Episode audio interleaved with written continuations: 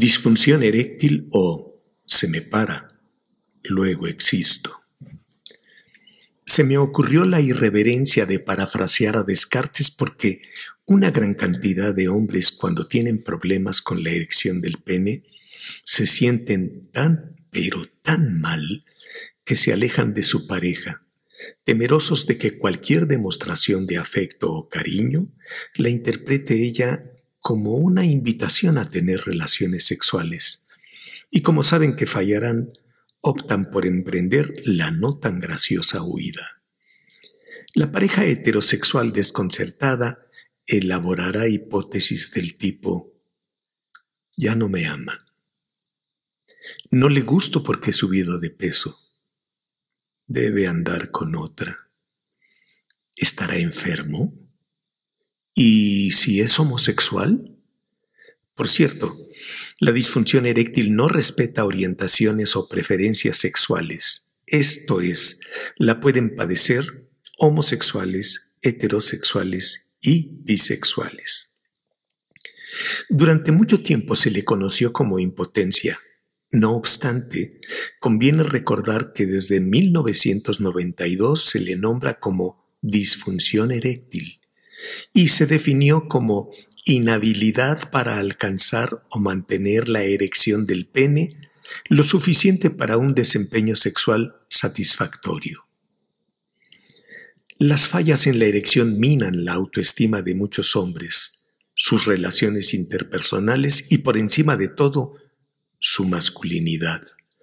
Se trata de un problema de salud pública de acuerdo a diversos estudios internacionales. En el 2005, según la Asociación Española de Urología, de dos millones de españoles cuyas edades fluctuaban entre 40 y 50 años y que padecían disfunción eréctil, menos del 30% solicitaron consulta. ¿Será que los mexicanos sí lo hacen? Muchos hombres consideran que la disfunción eréctil es algo inherente al envejecimiento y por tanto se resignan a padecerla. Hasta el siglo pasado se creía que la causa de estos casos era de origen psicológico. Actualmente se afirma que en más del 80% de las veces se relaciona con los siguientes cofactores.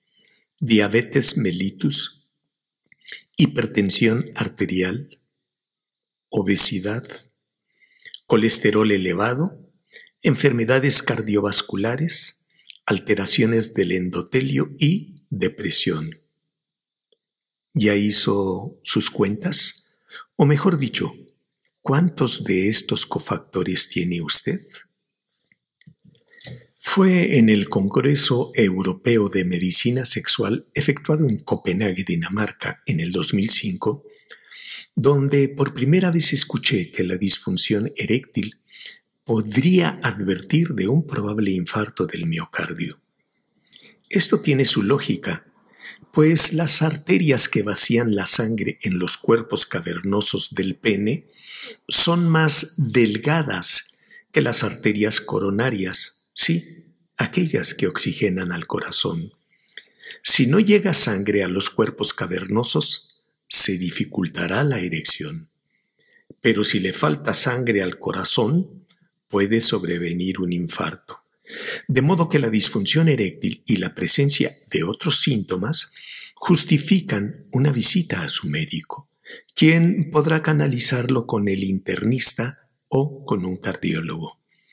En una investigación rumana publicada en este 2020, se consideró que los síntomas de la disfunción eréctil preceden tres años a la enfermedad cardiovascular.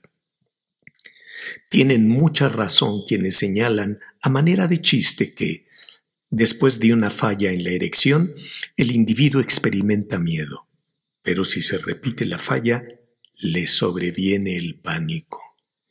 Esto viene a colación porque cuando no existe una causa orgánica, la falla eréctil puede obedecer a ansiedad de desempeño, presiones de la pareja o temor al fracaso. A todo lo anterior debemos agregar las tensiones causadas por los problemas económicos. El individuo a quien no le alcanza el dinero para la manutención de su familia, o quien se jubiló, o aquel que perdió el trabajo y se encuentra irritable, que pierde el sueño y quizá en un intento por combatir su ansiedad, aumente tanto la ingesta de alcohol como el consumo de cigarrillos. Seguramente verá que también aumentan los problemas con la pareja y que tanto su autoconfianza como su autoestima se derrumbarán. Es muy factible que esta gigantesca cuarentena con tantos desajustes también incida en el incremento de la disfunción eréctil. Este tema se puso de moda y en el 2020 una muy interesante investigación española reveló que de 147 videos que se revisaron en YouTube con los nombres problemas de erección, impotencia y disfunción eréctil, de estos 37% estaban basados en evidencia científica, lo cual es excelente pero 63% no estaban basados en evidencia científica, no obstante lo cual fueron los más revisados. Es decir, lo que maneja esa cantidad tan grande de visitantes de aquellas páginas son informaciones poco serias y hasta peligrosas.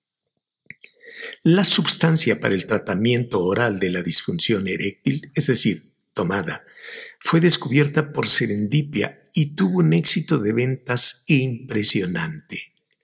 Aunque lo más conveniente es que la prescriba un profesional de la salud para que pueda identificar la existencia de cofactores y atenderlos para erradicarlos, disminuirlos o al menos controlarlos, como sería el caso de la diabetes.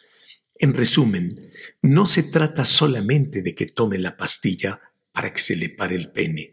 Conviene que la use para disfrutar la sexualidad junto con su pareja. En el 2008 hubo una iniciativa en el antiguo Distrito Federal para que se entregara una pastilla de estas a hombres mayores de 70 años. Digan lo que digan las conciencias puritanas que pretenden guiar nuestros comportamientos, esa iniciativa me pareció un acierto pues les permitiría ejercer su erotismo que, como bien sabemos, nos acompaña a lo largo de nuestra existencia.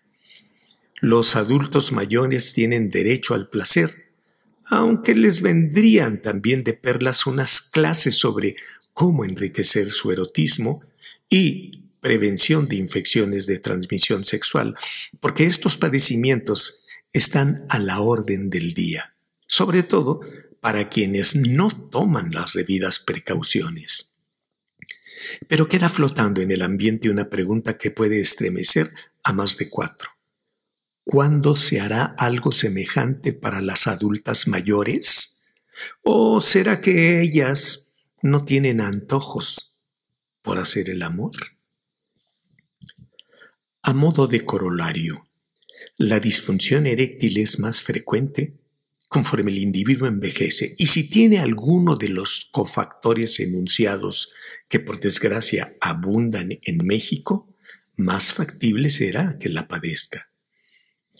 Si pese a tratar los cofactores persisten las fallas en la erección, se puede prescribir tratamiento farmacológico. Eh, y después hablaremos de otras estrategias pero es necesario hacer hincapié en que si el individuo tendrá erección, conviene brinde placer a su pareja en vez de usarla solamente para su satisfacción personal.